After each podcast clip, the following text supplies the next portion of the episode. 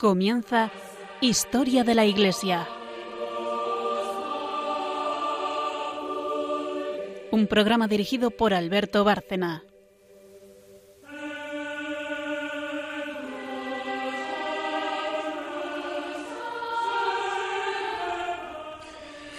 Buenas noches, oyentes de Radio María y de este programa, Historia de la Iglesia. Buenas noches, María Ornedo. Buenas noches. Buenas noches, Carmen Turdemontis. Buenas noches.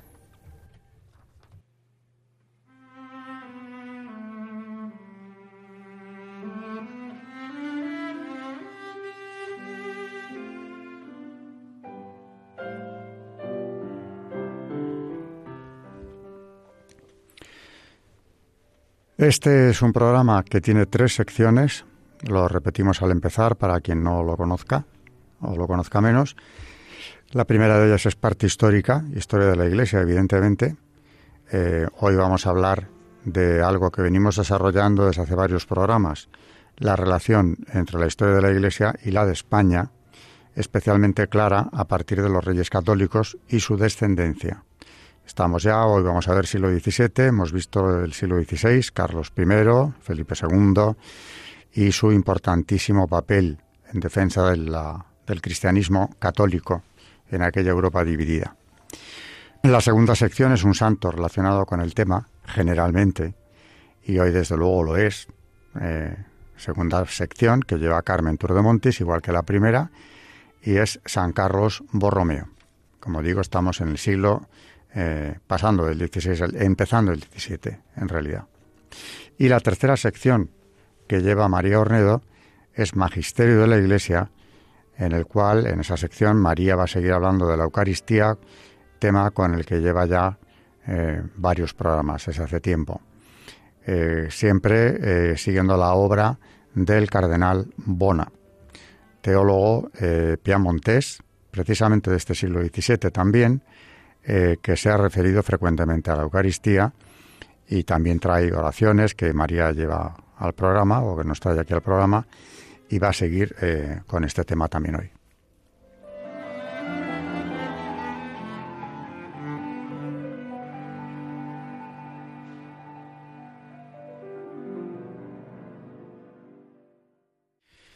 En la parte histórica, como decía, empezamos ya a ver el siglo XVII eh, en profundidad con el reinado de Felipe III, del cual habría que destacar Felipe III de España, se entiende, es un rey pacifista y lo que caracteriza su reinado precisamente es eso, tratados de paz con los enemigos tradicionales de la monarquía hispánica.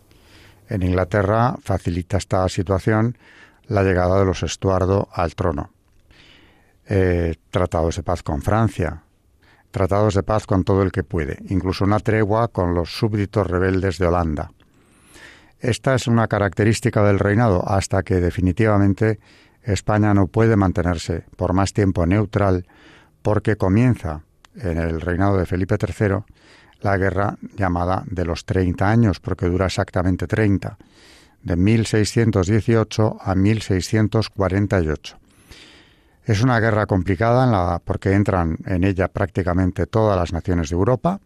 Es como una gran guerra eh, europea en la que se van enfrentando unos y otros siempre divididos en dos bandos principalmente, pero no debemos perder de vista, cosa que frecuentemente hacen muchos historiadores, que es la última eh, y definitiva de las guerras de religión. Cuando hablamos de guerras de religión nos referimos a las que tuvieron lugar entre católicos y protestantes a partir de Lutero, y venimos viéndolas aquí, con Carlos I y su descendencia. La de los 30 años es el enfrentamiento definitivo. Y por una parte, Carmen nos lo va a explicar. Están todos los protestantes de Europa eh, unidos bajo un solo mando, van cambiando eh, los jefes del bando protestante según los avatares de la guerra, y enfrente de ellos están los católicos, y los católicos son solo dos.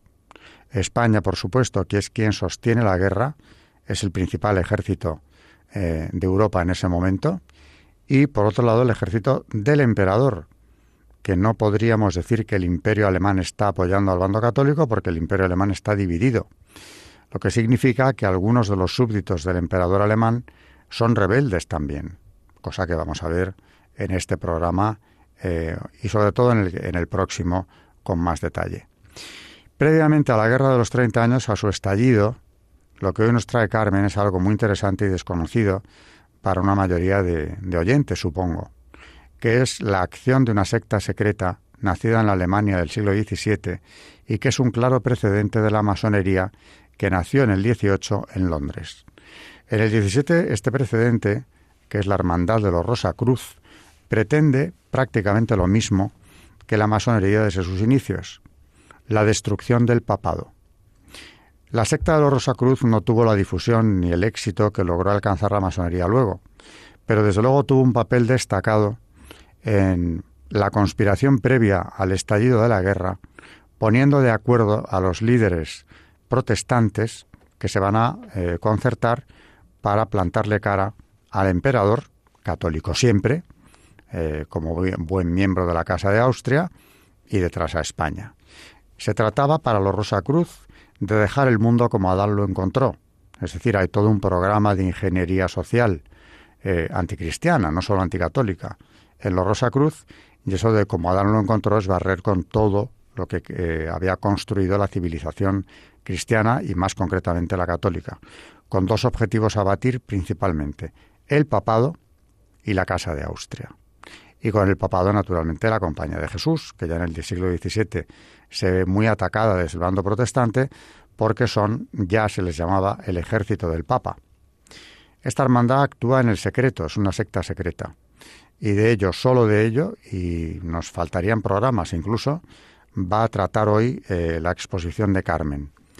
Eh, sin más, ya le doy paso a ella para que empiece a iniciarnos en la acción de esta secta y lo que había detrás de ella también. La masonería tiene un precedente que ayuda a su comprensión. No se trata, desde luego, de ninguna hermandad medieval o constituida en tiempos de Moisés o de Salomón, como pretenden las constituciones de Anderson, sino de algo surgido mucho más tarde, a principios del siglo XVII.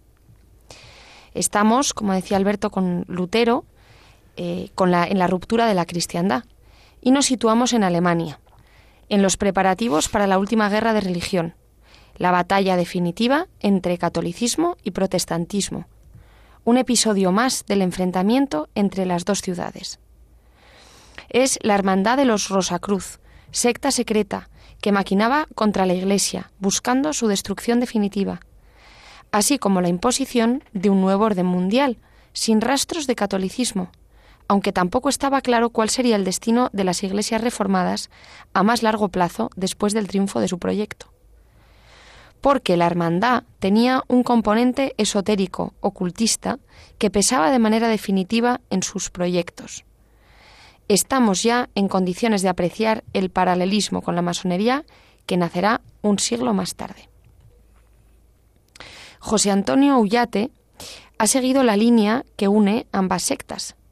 A principios del siglo XVII, Praga, una de las ciudades de los católicos Habsburgo, se había convertido en un centro de estudios esotéricos, gracias a la tolerancia del emperador Rodolfo II, un atípico personaje de la Casa de Austria, aficionado a la alquimia y a la astrología, es decir, sospechoso como mínimo de heterodoxia, siendo así que encarnaba, por su corona, el espíritu de resistencia de los católicos de su imperio frente al avance del protestantismo.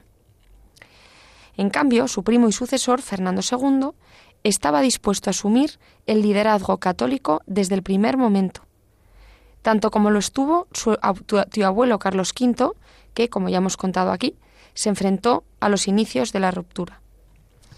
En Bohemia, los rebeldes protestantes ofrecieron el trono a un vasallo de los Habsburgo, el príncipe elector del Palatinado, Federico V, protestante y casado con Isabel Estuardo, hija de Jacobo I de Inglaterra. En los estados del príncipe palatino confluían entonces un calvinismo estricto con movimientos cabalístico-ocultistas, ciencias ocultas, numerología, cábala, entusiastas seguidores de la Reforma desde los inicios de Lutero. Un ambiente similar al de Praga durante el reinado de Rodolfo II. Pensaban estos sectores que Federico V sería el instrumento ideal para una refundación universal, objeto de aquellos movimientos ocultistas que se unieron en la Hermandad de los Rosacruz. Esta organización nacía con su propia leyenda recién creada, la de un supuesto Christian Rosenkreuz, nacido, según la hermandad, a finales del siglo XIV. Filósofo, matemático, constructor de instrumentos, que sintió deseos ardientes de realizar una reforma y buscó quien le ayudara. Este personaje sería el equivalente al Irán Abif de la masonería, aunque su leyenda resulte menos elaborada que en las constituciones de Anderson. La de los Rosacruz se dio a conocer mediante tres manifiestos.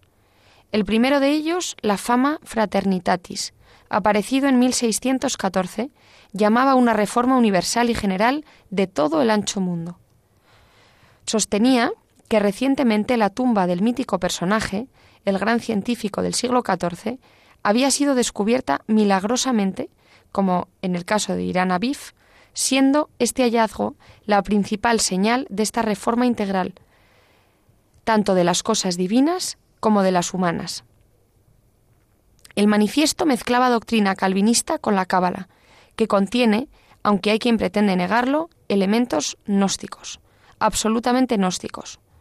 Nos encontramos ya con la gnosis presente también en los orígenes de la masonería, porque la Cábala sostiene que cuando Dios dio la ley a Moisés, también hizo una segunda revelación del significado secreto de tal ley. Se decía que esa tradición esotérica había sido transmitida oralmente a través de los tiempos de los iniciados. Según Frances A. Yates, erudita inglesa, probablemente la académica que más ha estudiado el asunto. Algo muy parecido a lo que sostiene la gnosis cristiana en relación con Cristo y ese mensaje oculto que contenía el falso evangelio de Tomás. La cábala es gnosis en un sentido profundo. Pretende desvelar el misterio de la creación prescindiendo de Dios, que existe, pero no es creador. El mundo procedería de un ser primordial, por vía de progresivas emanaciones, a través de los sefirot, emanaciones intermedias. Todo lo que existe está ordenado de acuerdo con el alfabeto hebreo, lengua sagrada usada por Dios para dirigirse a los hombres. Los cabalistas crearon un complejo método de valoración numérica de cada palabra del alfabeto sagrado, esto es, numerología. Y los Rosacruz lo hicieron suyo, junto a otras ciencias ocultas. Como haría después la masonería, aunque oficialmente cristianos, se alejaban del cristianismo hasta posiciones irreconciliables, opuestas a la fe y más allá de la herejía. La cábala es algo que tienen en común las dos sectas, y por eso mismo ambas son panteístas, porque ninguna de las dos cree en la creación, sino que hicieron suya la doctrina cabalística de la emanación. El panteísmo ha estado presente en la masonería desde el primer momento, Así lo manifestaba León XIII en Humanum Genus, cuando hablando del concepto de Dios en los masones dice, sienten de él perversamente como suelen los panteístas.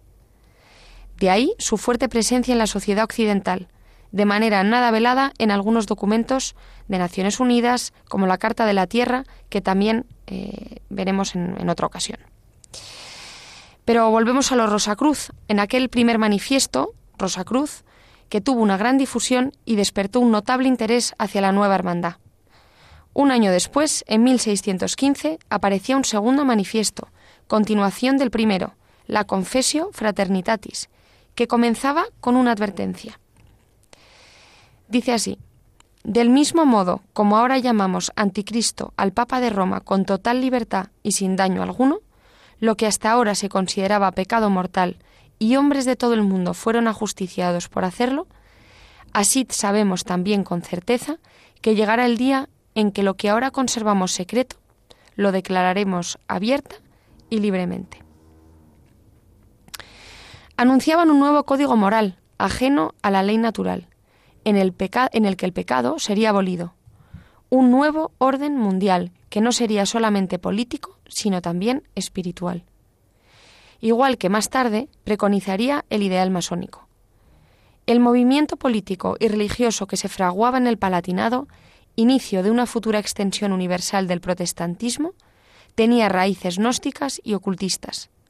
el mundo, según los Rosacruz, debería quedar en el mismo estado, como decía Alberto, que lo encontró Adán. Por fin, en 1616, aparece el tercero y el último de los manifiestos Rosacruz, Las bodas químicas de Christian Rosenkreuz, redactado por un pastor luterano, Juan Valentín Andreas, seguidor de la Cábala y las ciencias ocultas, un clérigo protestante. Otro, James Anderson, sería el autor un siglo más tarde del primer reglamento masónico, un punto más de unión entre ambas sectas. Todo el pensamiento Rosacruz está influenciado por el hermetismo inglés, heredero directo del veneciano, vinculado al estudio de la cábala cristiana tan gnóstica como la originaria, la judía. Como en el caso de la masonería, en su hermana mayor, la hermandad que nos ocupa, encontramos las corrientes gnósticas, esotéricas, mágicas o luciferinas, todas ellas conectadas y llegando por múltiples vías. Esa influencia ocultista y gnóstica es la clave de las dos sectas y también de todas las órdenes nacidas de ellas. En cuanto a los objetivos de los Rosacruz, aparentemente se trataba solo de combatir el poder de los Habsburgo y de la Iglesia, como en el siglo anterior lo hicieran ya los súbditos rebeldes de Carlos V. Pero el asunto iba mucho más lejos. Le preocupaba a la nueva hermandad el impulso que la contrarreforma estaba dando al catolicismo, y por eso consideraban a la Compañía de Jesús como el mayor de los peligros. Una vez más, la misma visión que la masonería. Los jesuitas como enemigo a batir en un primer asalto para abalanzarse luego sobre el papado. Después podría, al fin, desarrollarse la reforma profunda de todo el ancho mundo. Una transformación moral con la abolición del pecado como concepto. Gracias a la combinación del protestantismo, tradición esotérica y magia científica. Y todo ello supuestamente al servicio del género humano. Pero todo el proyecto se vino momentáneamente abajo con la derrota del príncipe palatino, que perdió sus estados y hubo de refugiarse en Holanda, ante el avance de las armas católicas. Señaladamente de los tercios españoles, venidos desde Flandes para socorrer al emperador. La alianza entre las dos ramas de la Casa de Austria trajo una victoria total del catolicismo, por lo menos en aquel primer periodo, de la que se llamaría Guerra de los Treinta Años, porque esa fue su duración. Las aspiraciones de los Rosacruz fueron cortadas en seco. Su reforma universal tendría que esperar tiempos mejores. El rosacrucismo pasó a Inglaterra, con Samuel Hartlib, que llegó huyendo de la Prusia polaca. Con emigrados alemanes y bohemios, fundó en Chichester una escuela hermética sincrética, origen de un grupo que habría de influir en la fundación de la Royal Society en 1660. No resulta difícil rastrear la influencia Rosacruz en círculos académicos ingleses y a través de ellos en la masonería, pero por razones de brevedad terminaremos viendo solamente los puntos principales de la leyenda Rosacruz. Un núcleo secreto alimentaba todas las religiones y circulaba ocultamente hasta que la hermandad lo sacó a la superficie. Los Rosacruz pretendían traer su sabiduría del antiguo Egipto. Ya en el siglo XIV a.C., supuestamente, los primeros rosacrucianos se reunieron en la Gran Pirámide donde fueron iniciados en los grandes misterios es evidente la influencia que esta leyenda habría de tener en las constituciones de Anderson, la pretensión de una gnosis procedente de la antigüedad más venerable, el sincretismo religioso como la clave de una profunda reforma general de la humanidad y el rechazo de la revelación. Todo ello estaba ya en estos tres manifiestos que acabamos de comentar, inspirado claramente por el padre de la mentira. Solamente sorprende la desfachatez, tanto en el caso de la masonería como en el de los Rosa Cruz, con la que se presentaron ante el mundo, osadía de sus fantasiosas propuestas, impostura de sus remotos orígenes, coetáneos de las primeras civilizaciones. En 1704, trece años antes de la fundación de la masonería, ya existía la Orden de la Rosacruz de Oro, con un proceso de iniciación escalonado en nueve grados. Masonería y rosacrucismo se influyeron mutuamente sobre todo durante el siglo XVIII, al extenderse por Alemania la joven secta, nacida en Inglaterra, hasta llegar a absorber en la práctica a la vieja y decadente hermandad formada y fracasada en el siglo anterior. Aunque la masonería honra a su predecesora de varias maneras, en algunos grados se la menciona expresamente. Fue mucho lo que compartieron. La masonería logró llegar donde no lo hicieron los Rosacruz. Consiguió tenazmente imponer las creencias compartidas. Socavó el poder de la Iglesia a lo largo de 300 años, en lo temporal y en lo espiritual. Colaboró muy eficazmente en el desmoronamiento de los tronos católicos y ha ido cambiando el paradigma humano más allá de lo imaginable para los hombres que asistieron a su nacimiento. Y sigue presente y activa en nuestros días, tocando ya con los dedos esa reforma del ancho mundo hasta sus últimas consecuencias. Podría parecer que se apresta a recoger los frutos del árbol sembrado por sus hermanos mayores, los Rosacruz, a principios del siglo XVII. Mucho de lo que pretendían, más de la mitad del programa, ya se ha logrado. Pero no todo. Misteriosamente, sus designios se quiebran cuando menos se lo esperan. Siguen en lucha las dos ciudades. No podría ser de otra forma. Y bueno, decir a nuestros oyentes que lo que hemos leído, eh, aunque no me dice que lo cite, yo se lo digo a los oyentes, eh, es de Alberto Bárcena, nuestro director, y es un libro que les recomiendo que se llama Iglesia y Masonería, las dos ciudades, que no se lo pueden perder. Bueno, realmente lo que yo pretendía dar a conocer, y Carmen ha expuesto, era lo que he dicho al principio, ¿no? Que esta guerra de los 30 años no empieza ni de manera casual, ni solamente porque los protestantes hayan decidido que ya ha llegado la hora de dar la batalla, que por supuesto estaban siempre esperando, ¿no? sino porque también hay una, una acción secreta de unas élites eh, que supuestamente tienen un conocimiento oculto que se ha transmitido. Aquí vemos toda la patraña de este Christian Rosencruz, etcétera, etcétera, ¿no? Se parece mucho a la leyenda masónica de las constituciones de Anderson, todo lo que hay en ella. Eh, y claro, esa es la base lo que va a poner en común a todos los que se sublevan, apoyando al príncipe del Palatinado, que precisamente no es casual, era uno de los territorios donde el rosacrucismo había adquirido mayor fuerza. Y si no triunfa, es porque, como también nos has dicho, las armas españolas hacen que en el primer periodo de la guerra, eh, esta, eh, el resultado de la, de la guerra, sea un resultado adverso para ellos. Y viene la dispersión. De todas formas, también como nos has contado, eh, ahí queda la semilla de lo que luego irá creciendo. Pero bueno, como precedente a la Guerra de los 30 años, que ya iremos viendo en el próximo programa, y si hace falta le dedicaremos más, eh, este es el ambiente que se está preparando en, la Alemania protestante y en otros estados protestantes que no son alemanes. Eh, una reforma de todo el ancho mundo, que cuidado, subrayo, no incluía solamente la destrucción de la Iglesia Católica y la derrota definitiva de los Habsburgo, sino también una reforma espiritual, no solo política, espiritual, religiosa, de todo lo conocido. Por eso también has citado eh, ese concepto de que detrás de la Iglesia Católica habría que ver qué pasaría más tarde con las otras iglesias reformadas, porque en realidad todo esto es incompatible con el cristianismo. Toda esa leyenda del Dios mm, que no crea y que además todo viene de las emanaciones que ellos han cogido del, antiguo Egipto, etcétera, es contradictorio, insisto, no solo con el catolicismo, sino con el cristianismo en general. Bueno, sí. Yo te, tenía una pregunta, Alberto, que lo que tú dices que, que es, es, incompatible no solamente con el catolicismo, sino también con el cristianismo. Entonces, ¿cómo es posible que dos pastores luteranos, uno de ellos, Juan Valentín Andreas, y, el otro, eh, un siglo más tarde, con, los masones, que también fue un, monje eh, luterano, ¿cómo es posible que ellos participen en, todo este tema siendo ellos cristianos? Bueno, para resumirlo mucho, podría decirse, yo creo que la clave está ahí, que tanto entre los Rosacruz como entre los eh, masones de la primera hora, clérigos protestantes, los que se reunieron en Londres para fundar la masonería, prima sobre ese carácter cristiano algo mucho más eh, para ellos importante, como se ve claramente en lo que hicieron, ¿no? que es la gnosis.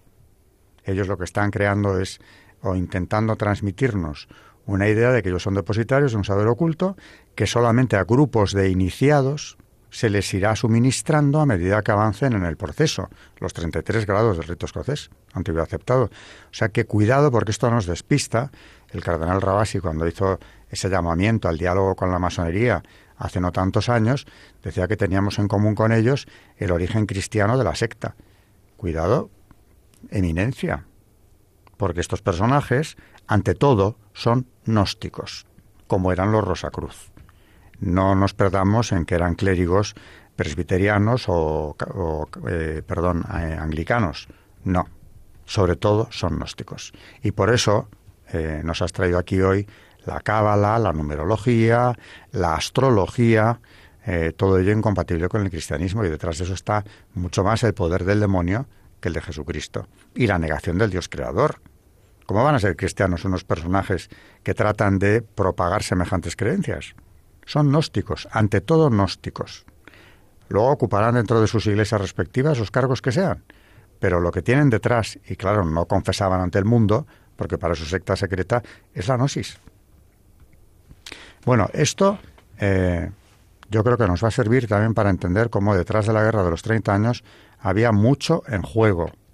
Ya no solo el, la supremacía en Europa, si serían los protestantes, los católicos, si saldría Francia beneficiada, que es lo que ocurrió de hecho, ¿no? porque apoyó a los protestantes sistemáticamente, sino que lo que estaba fraguándose o preparándose era una revolución no muy distinta a lo que está pasando ahora mismo. Ese nuevo orden mundial del que venimos hablando hace tiempo y que lo estamos viviendo, ¿no? Como va transformando, y además en este caso con éxito, de momento, eh, la sociedad europea o la sociedad occidental, ya se estaba preparando en el siglo XVII y para conseguir objetivos muy parecidos a los que ahora se están buscando. Con esto hemos terminado la, la sección histórica y tenemos que pasar a la siguiente.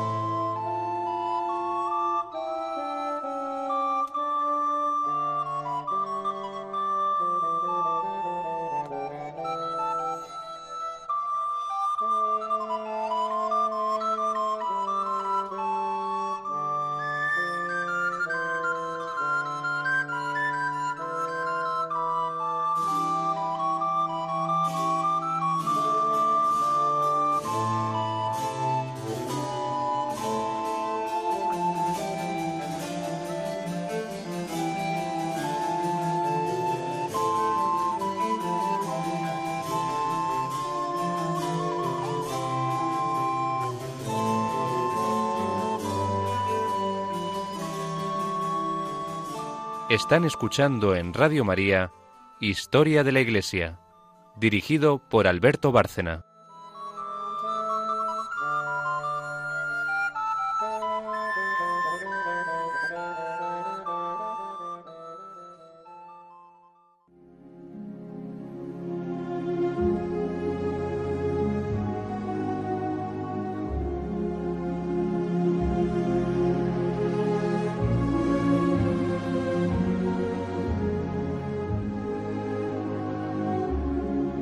Santos en la historia de la Iglesia.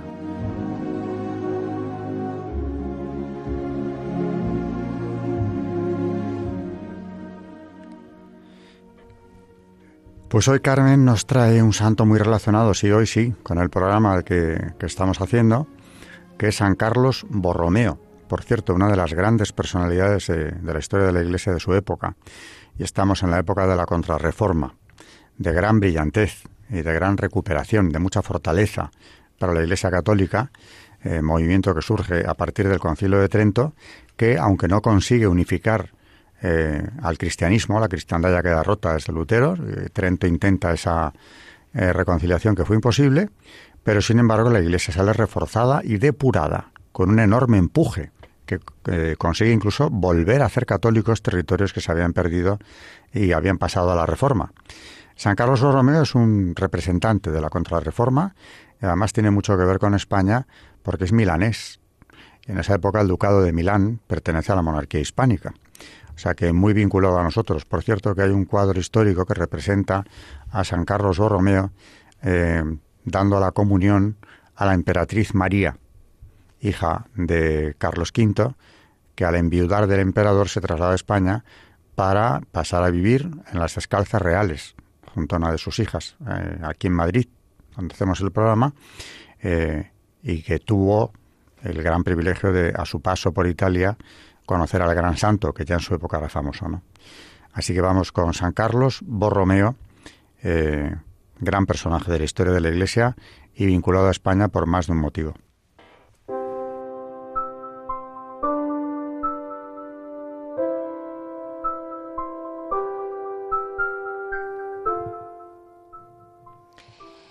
Carlos nació el 2 de octubre de 1538 en Arona, en el seno de la rica, noble y muy influyente familia Borromeo.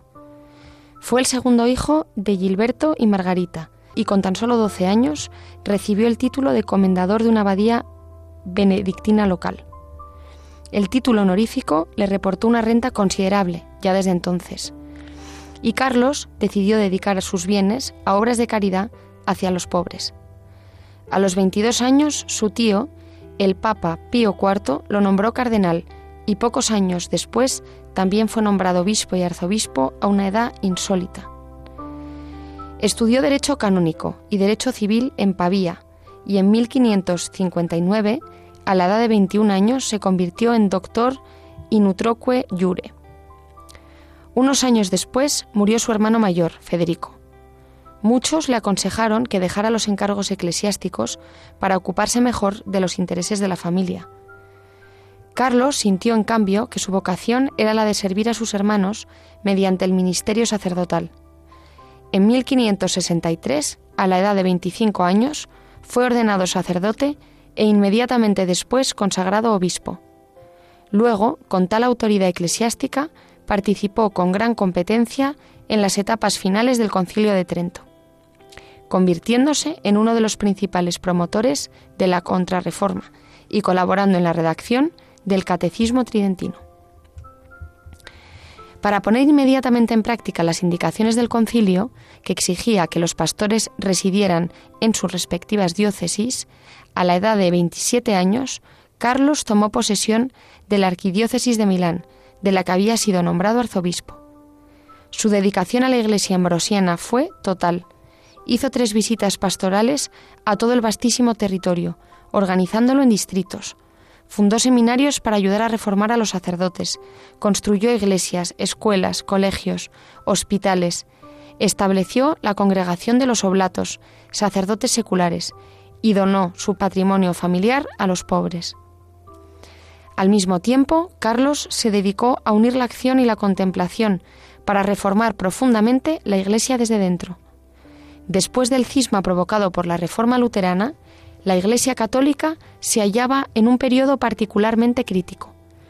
El joven arzobispo no tuvo miedo de defender la Iglesia contra la interferencia de los poderosos, ni tampoco le faltó valor para renovar las estructuras eclesiales, sancionando y corrigiendo algunas de sus deficiencias.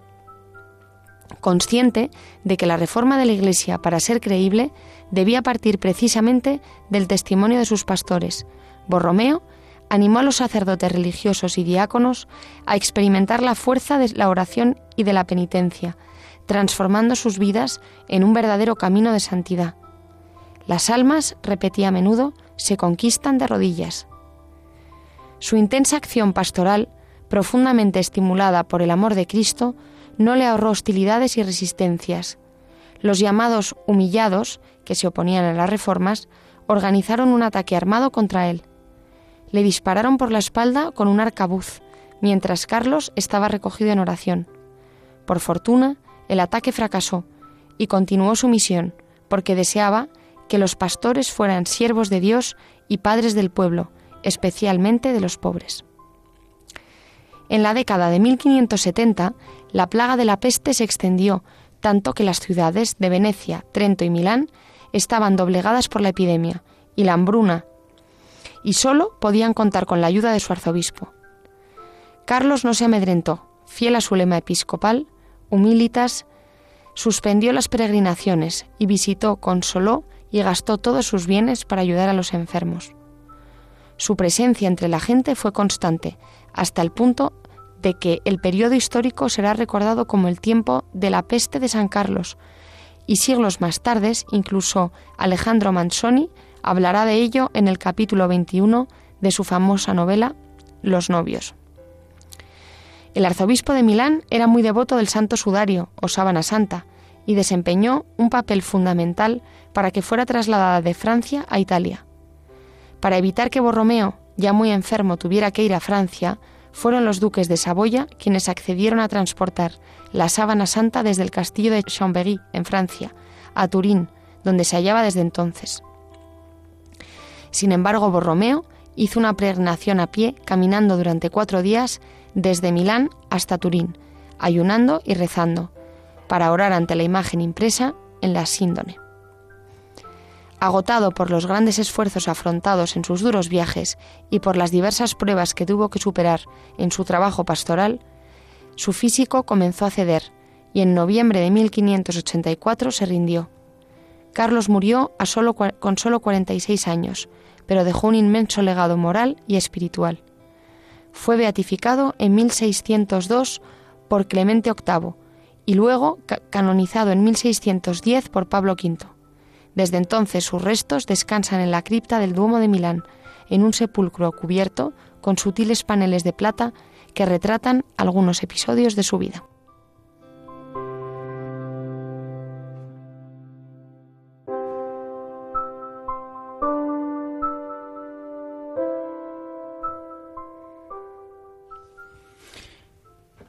Bueno, es un buen resumen. Que se puede hablar muchísimo más de, San Carlos Borromeo, pero en un programa como este no podemos dedicarle mucho más espacio.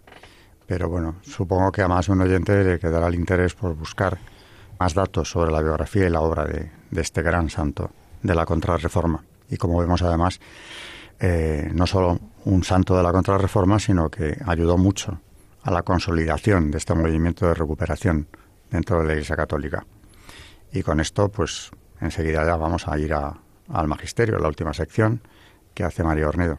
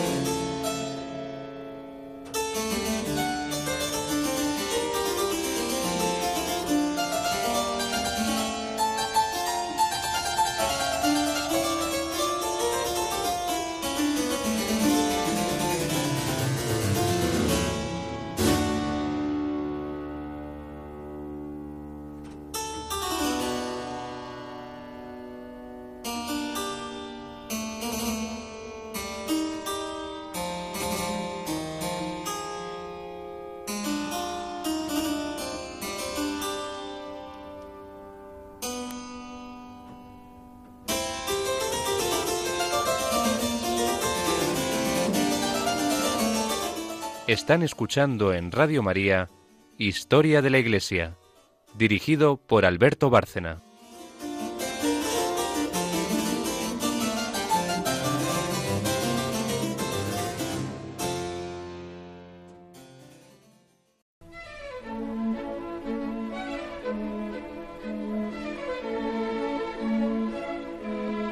El Magisterio de la Iglesia.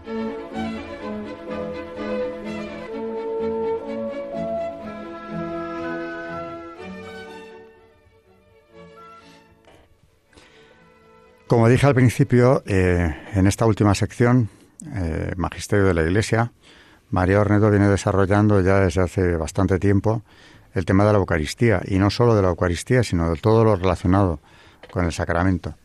Eh, en los últimos programas, por lo menos en el último, y yo creo que ya antes, hablándonos de la misa y la preparación para la misa, sigue con la obra del cardenal Bona, dándonos algunas ideas muy interesantes sobre cómo acercarse a la celebración de la misa, al sacramento de la Eucaristía, la celebración de lo que llamamos también la Eucaristía, que es la celebración de la Santa Misa. Y si no me equivoco, hoy nos va a hablar de las virtudes que deben practicarse, actos de virtud que nos preparan para eh, asistir o participar en este sacrificio de una manera eh, idónea.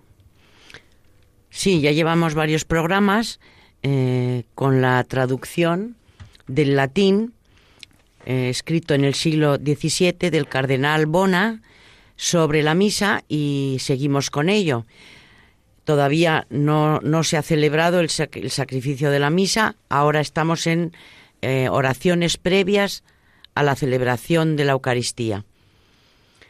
Eh, dentro de lo que precede a la celebración de la misa, eh, vamos a recoger en estos escritos primero acto de fe en el que nos dice ¿Quién me concediera, suavísimo Jesús, bajo el cándido velo de las especies sacramentales, que los mismos ángeles desean contemplar, poder ver tu rostro?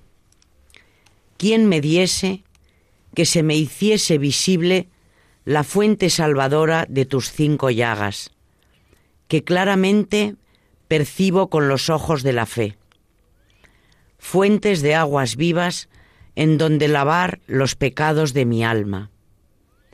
Oh manantiales que saltan hasta la vida eterna, derramad sobre mí el agua de la gracia, que ha de saciar mi sed, para que lleno de alegría y de fe viva, exclame con Tomás el apóstol, Señor mío y Dios mío.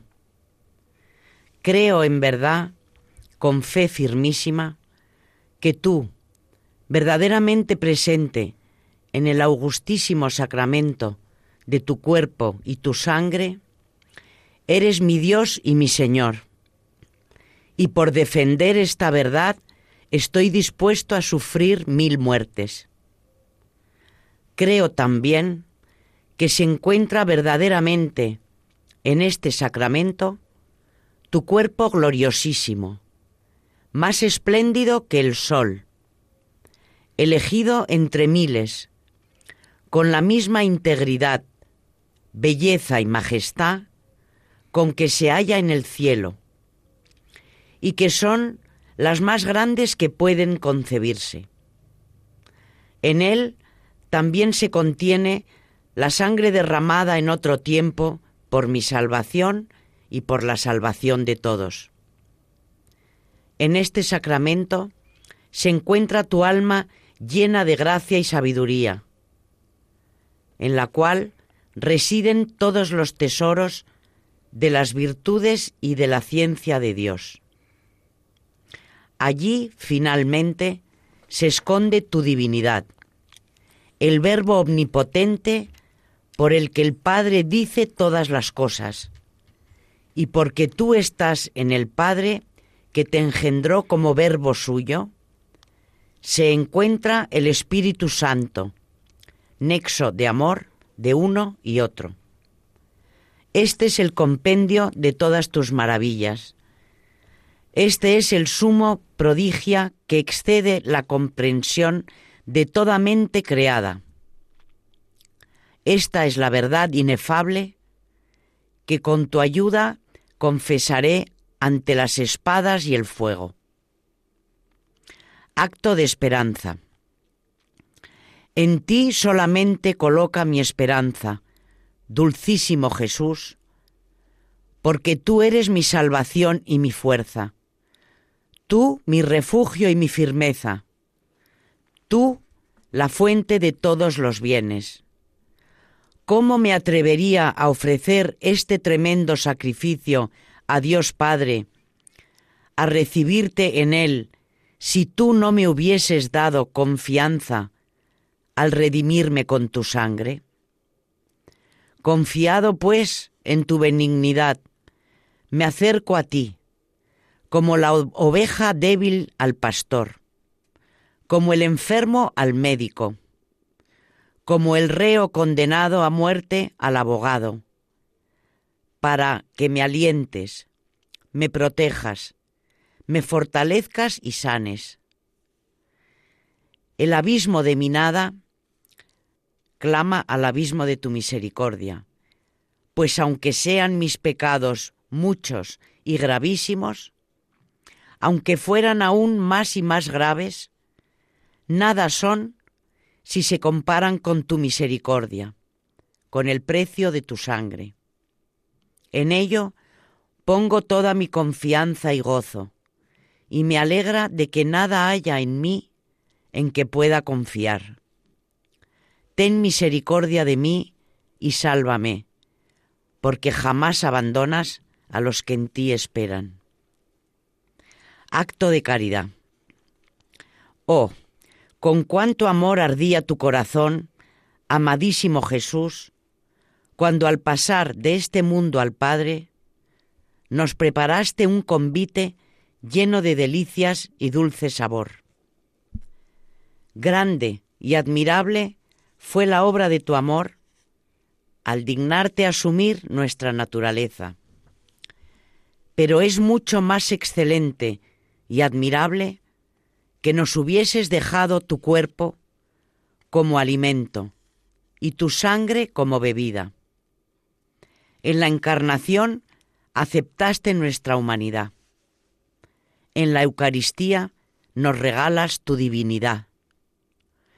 Si derramaste sobre nosotros todo el tesoro de tu gracia, fue para que procurásemos con todas nuestras fuerzas corresponder a tu inmenso amor. Te amo, mi único consuelo en este destierro, única esperanza de mi alma que languidece, única felicidad mía y el sumo bien que es posible gozar en esta tierra. Te amo con todo el corazón, con toda la mente, con todas mis fuerzas. Y ojalá en todo momento te ame más y más fervientemente. Este es mi ardiente deseo, por esto gimo y suspira mi corazón. Atraes hacia ti todas las energías de mi alma, mientras tú mismo te infundes en mí. Mientras que, en cuanto esto es posible, me haces igual a ti. Mientras que no das a mi alma hambrienta un alimento terreno, sino que la nutres, la sacias y la fortaleces con tu precioso cuerpo y con tu sangre. Por esa inefable largueza tuya te amo, Dios mío, y para que nunca cese de amarte, inflama mi amor hacia ti, que eres pasto y alimento del amor. Oh fuego siempre ardiente, que nunca se apaga, quema mis entrañas y mi corazón para que ardan en tu amor. Has venido a traer fuego a la tierra. Enciéndelo y renuévalo para que siempre crezca.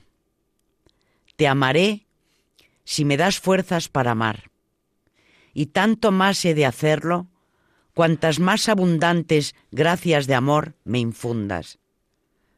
Aunque, sin embargo, nunca podré amarte como tú mereces. Acto de deseo. Como el ciervo ansía las fuentes de las aguas, así te desea mi alma, Salvador mío, Señor Jesús. Mi alma anhela acercarse a ti y ofrecerte a Dios Padre, y beber de las fuentes de salvación el vino que llena de alegría. Tengo sed, Señor, fatigado estoy en el camino del pecado. Tengo sed de ti, Señor, manantial de aguas vivas. Tengo sed de tu sangre, que me has de modo admirable dejado como bebida. Vengo a ti, y tras de ti voy clamando, libertador mío, el que quita el hambre y la sed. Ten piedad de mí, hijo de David, y dame tu pan. Dame el vino que transustanciaste, para que se restablezca mi alma. Quien me diera poseer los efectos y los deseos ardientes de todos los santos y tener sed de ti, fuente de vida, fuente de sabiduría, fuente de eterna luz, torrente de gozo. Ojalá mi corazón tenga hambre siempre de ti, pan de los ángeles, alimento de las almas santas, y se llenen las entrañas de mi alma de la dulzura de tu sabor.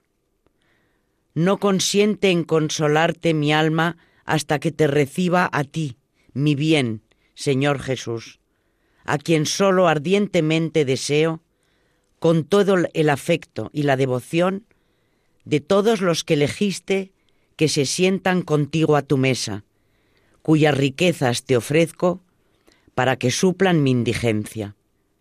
Sé tú solamente mi alegría, mi tranquilidad, mi alimento y mi tesoro en el que pueda descansar mi mente.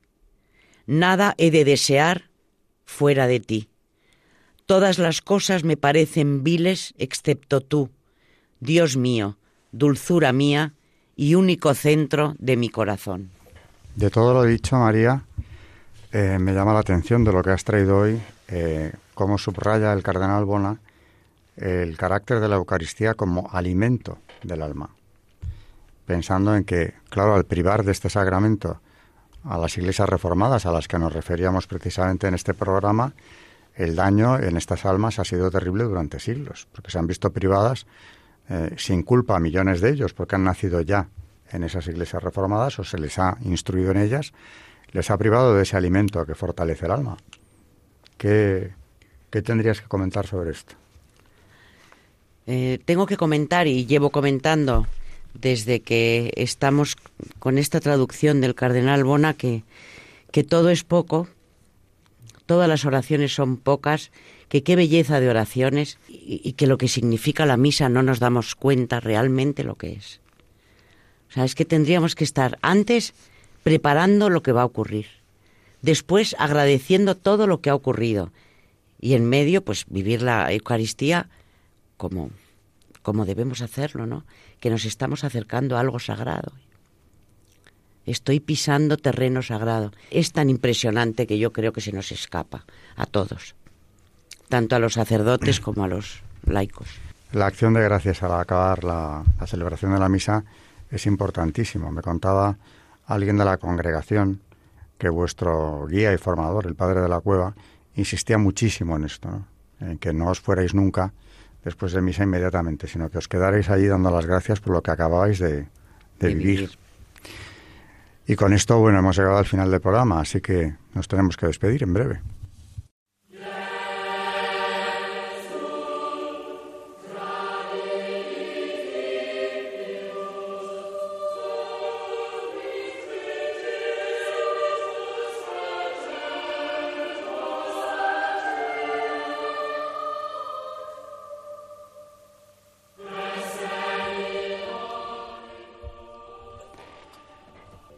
Buenas noches a todos nuestros oyentes de Radio María.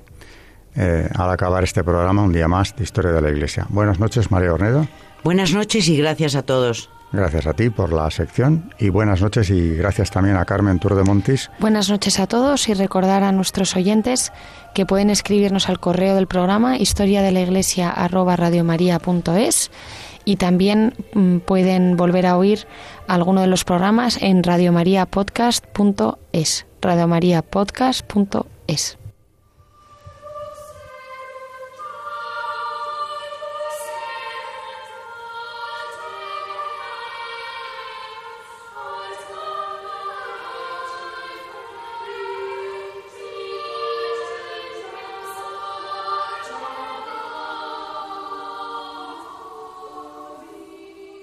Han escuchado Historia de la Iglesia, un espacio dirigido por Alberto Bárcena.